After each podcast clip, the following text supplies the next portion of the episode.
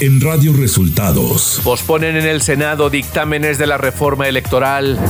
México autorizó a Estados Unidos la confiscación de bienes de Rafael Caro Quintero. A dos días del inicio del Mundial Qatar 2022, los organizadores prohíben la venta de cerveza con alcohol en perímetros de los estadios. Esto y más en las noticias de hoy. Este es un resumen de noticias de Radio Resultados. Bienvenidos al resumen de noticias de Radio Resultados. Hoy es 18 de noviembre y ya estamos listos para informarle Valeria Torices y Luis Ángel Marín. Quédese con nosotros, aquí están las noticias. La mañanera. En la conferencia de prensa de este viernes, el presidente Andrés Manuel López Obrador dio a conocer que la Fiscalía General de la República atraerá el caso del desplome del helicóptero en el que falleció el secretario de Seguridad Pública de Aguascalientes. Lo que procede es que la Fiscalía General atraiga el caso. Ya hay una integración de una comisión de expertos que ya está trabajando en el asunto. El presidente dijo que no se pueden hacer juicios sobre la caída del helicóptero sin tener pruebas, luego de que se especulara que se escucharon disparos y que fue derribado. Se habló de disparos y de varias cosas. Sin embargo, hay quienes sostienen que no sucedió nada de eso y no se puede hacer un juicio sin tener elementos, sin tener pruebas. Es algo delicado. El titular del Ejecutivo reconoció que aún no ha podido cumplir con su compromiso de la descentralización de las dependencias. Estamos comprometidos en la descentralización y todavía no hemos cumplido, nos falta. Pero sí, eh, esperamos que ya el año próximo ya se puedan dar más resultados. Andrés Manuel López Obrador dio a conocer que el desfile del 20 de noviembre por la Revolución Mexicana en el Zócalo de la Ciudad de México iniciará temprano para dar oportunidad de ver la inauguración del Mundial de Qatar 2022 y el primer partido. Aprovecho para informar que va a iniciar temprano para que la ceremonia de Qatar de eh, fútbol pueda verse más tarde y el partido. Radio Resultados. Nacional. Las Comisiones Unidas de Gobernación y Estudios Legislativos Segunda del Senado acordaron posponer los dictámenes de la Cámara de Diputados referentes a la reducción de las multas que aplica la autoridad electoral a los partidos políticos y la recolección consecutiva de legisladores. Los senadores acordaron esperar a que se resuelva el tema de la reforma constitucional que propone el presidente Andrés Manuel López Obrador en materia electoral y un posible plan B en caso de que la iniciativa no se apruebe en San Lázaro. Además, los integrantes de esas comisiones coincidieron en que se realicen foros en el Senado sobre dicha reforma. La Junta Directiva de la Comisión de Puntos Constitucionales de la Cámara de Diputados decidió instalar a esa instancia en sesión permanente la próxima semana para dictaminar la iniciativa de reforma a la Carta Magna en materia electoral que envió el Ejecutivo en abril pasado. Al mismo tiempo, la fracción de Morena estimó que la reforma a las leyes secundarias en el mismo tema quedará lista antes del 7 de diciembre. El coordinador del partido Guinda en San Lázaro, Ignacio Mier, aseguró que el anteproyecto de dictamen de la reforma constitucional estará el 23 de noviembre en manos de las comisiones de puntos constitucionales, gobernación y reforma electoral para su análisis.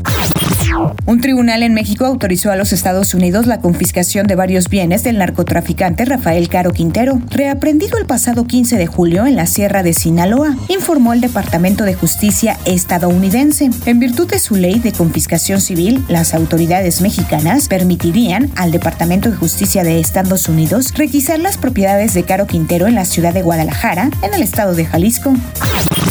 El líder priista en la Cámara de Diputados, Rubén Moreira, frenó los ánimos de las dirigencias estatales del PRI, PAN y PRD en el Estado de México y en Coahuila al aclarar que cualquier decisión sobre una eventual alianza para los comicios locales del año próximo la tomarán las dirigencias nacionales, luego de que la entidad mexiquense los dirigentes estatales de estos partidos de la coalición en pausa, Va por México, anunciaron que instalarían una mesa de negociación para iniciar pláticas formales. Moreira aclaró que solo hay un buen ánimo porque la decisión se tiene que debatir en los órganos nacionales. La defensa legal de Emilio Lozoya emitió un comunicado en el que niega responsabilidades como coordinador de finanzas de la campaña presidencial de 2012 que llevó a la presidencia a Enrique Peña Nieto. El abogado Miguel Ontiveros apunta que Luis Videgaray fue de principio a fin el coordinador general de la campaña. La noche de este jueves, la defensa de Emilio Lozoya informó que el extitular de Petróleos Mexicanos recalca que el exmandatario Enrique Peña Nieto y Luis Videgaray financiaron la campaña presidencial de 2012 con dinero ilícito. A través de un comunicado, Miguel Ontiveros precisó que su cliente fungió como secretario de Asuntos Internacionales y no secretario de Finanzas. La Secretaría de Educación Pública anunció que a partir del primero de diciembre, estudiantes de preescolar, primero y segundo de primaria, su escala de calificación será de 6 a 10, mientras que de tercero de primaria a tercer grado de secundaria podrán no ser acreditados, es decir, podrán ser reprobados. Luego de dos años en los que los alumnos de educación básica debían de ser aprobados a causa de la pandemia por COVID-19, la SEP regresa a la evaluación que utilizaba antes de la emergencia sanitaria. Economía. El Fondo Monetario Internacional confirmó que México continúa cumpliendo con los requisitos para seguir manteniendo abierta la línea de crédito flexible por un monto cercano a los 50 mil millones de dólares, equivalente a 40% de la cuota del país. Clima. El nuevo Frente Frío número 10 ingresará a la frontera norte de México durante la tarde interaccionará con la corriente en chorro subtropical y bipolar, ocasionando vientos fuertes con tolvaneras en Chihuahua, Durango y Coahuila, además de reforzar la probabilidad de lluvias fuertes en el noreste del país. Por último, el ingreso de humedad del Océano Pacífico y Golfo de México ocasionará lluvias y chubascos dispersos acompañados de descargas eléctricas sobre estados del occidente, centro y sur del territorio nacional, incluido el Valle de México. Ciudad de México. La jefa de gobierno de la Ciudad de México, Claudia Sheinbaum, confió en que para principios del próximo año se pueda restablecer el servicio del tramo subterráneo de la línea 12 del metro. En conferencia de prensa destacó que la obra civil y electromecánica de rehabilitación estará lista completamente en diciembre. El Pleno del Congreso de la Ciudad de México exhortó al Congreso de Morelos a que realice las acciones necesarias para remover a Uriel Carmona Gándara como fiscal general de ese estado, luego de que el funcionario sostuviera que Ariadna N. había fallecido por un consumo excesivo de alcohol. Diputadas de Morena en la Ciudad de México afirmaron que Carmona no actuó con perspectiva de género. Información de los estados. Las dirigencias estatales del PRI, PAN y PRD en el Estado de México, sin la presencia de sus líderes nacionales, anunciaron que buscarán ir en alianza y con un candidato común para las elecciones del año próximo al gobierno del Estado. El exgobernador de Veracruz, Javier Duarte de Ochoa, fue imputado y vinculado a proceso por el probable delito de desaparición forzada de personas, informó la Fiscalía General del Estado de Veracruz. La Secretaría de la Defensa Nacional debe autorizar al gobierno de Guanajuato la compra de armas automáticas y agilizar los permisos a fin de combatir al crimen organizado, dio a conocer el mandatario panista Diego Sinué Rodríguez al secretario de Gobernación Federal Adán Augusto López Hernández. Tres hospitales privados fueron clausurados en Durango debido a denuncias presentadas por casos de meningitis aséptica en esos lugares, informó la Fiscalía General del Estado. A la fecha son cuatro los hospitales cerrados por casos detectados. Radio Resultados. Internacional. La presidenta de la Cámara de Representantes, Nancy Pelosi, anunció este jueves que seguirá siendo miembro del Congreso al servicio de San Francisco, pero que no buscará la reelección para liderazgo de su partido. No buscaré la reelección para liderazgo demócrata en el próximo Congreso. Para mí, ha llegado la hora de que una nueva generación dirija el caucus demócrata que tanto respeto. Y estoy agradecida de que haya tantas personas preparadas y dispuestas a asumir esta increíble responsabilidad, dijo Nancy Pelosi, primera y única mujer en ocupar ese cargo. Un portavoz del gobierno chino acusó este jueves a Canadá de actuar de manera condescendiente luego de un acalorado desacuerdo entre el presidente Xi Jinping y el primer ministro Justin Trudeau en la cumbre del G20 por reportes de medios sobre una reunión anterior en la que el primer ministro expresó su preocupación por la interferencia china en los asuntos internos de Canadá. Mao negó que China haya interferido alguna vez en los asuntos internos de otras naciones y aseguró que Canadá es responsable del deterioro de las relaciones.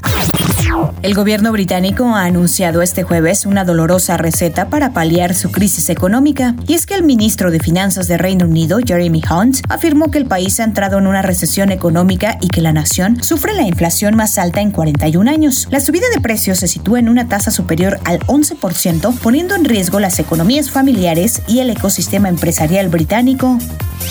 Tecnología. En Twitter se multiplicaron las renuncias de personal luego del ultimátum de Elon Musk, quien pidió a los empleados que sobrevivieron a una ola inicial de despidos que eligieran entre entregarse completamente, incondicionalmente o renunciar. De acuerdo a varios medios estadounidenses, cientos de trabajadores de Twitter optaron por irse este jueves. WhatsApp habilitó una funcionalidad que permite a los usuarios de sus plataformas crear avatares personalizados y realizar acciones que implican su uso, como enviar stickers o reaccionar a las historias. Estos avatares virtuales no necesitan de una foto referencial para iniciar el proceso de creación, sino que pueden ser creados desde cero por los usuarios. Espectáculos. Los Latin Grammy 2022 premiaron este jueves a la diversidad y excelencia musical. Muestra de ello son los máximos ganadores de la jornada Jorge Drexler con seis estatuillas y Bad Bunny con cinco. Rosalía ganó en tres categorías por su disco Motomami. La producción que le llevó tres años componer ganó la categoría más importante de la noche, álbum del año. Uno de los momentos más esperados y emotivos de la noche fue la entrega del Latin Grammy al mejor nuevo artista. Fue un empate entre dos artistas que se llevan 70 años Silviana Estrada con 25 años y Ángela Álvarez con 95 años son las mejores nuevas artistas de la edición 23 de estos premios. Deportes. A dos días del inicio de la Copa del Mundo, los organizadores dieron marcha atrás a la autorización de vender bebidas alcohólicas en los perímetros de los ocho estadios que se pusieron a disposición para el Mundial Qatar 2022. El taekwondoín Carlos Sansores consiguió el primer título mundial para México en la categoría de los pesados de más de 87 kilos en el Mundial de la Especialidad Guadalajara 2022. Con esto México consigue una tercera medalla de oro en el Campeonato Mundial de Taekwondo. Y en la buena noticia de este día, científicos estudian el caso inédito de una mujer de 36 años que sobrevivió al cáncer 12 veces. Además de trabajar para comprender por qué tuvo cáncer tantas veces, los especialistas esperan que este hallazgo abra el camino para descubrir nuevas vías de diagnóstico precoz, así como nuevos tratamientos. Y hasta aquí las noticias en el resumen de Radio Resultados. Hemos informado para ustedes Valeria Torices y Luis Ángel Marín. Que tengan un excelente fin de semana largo.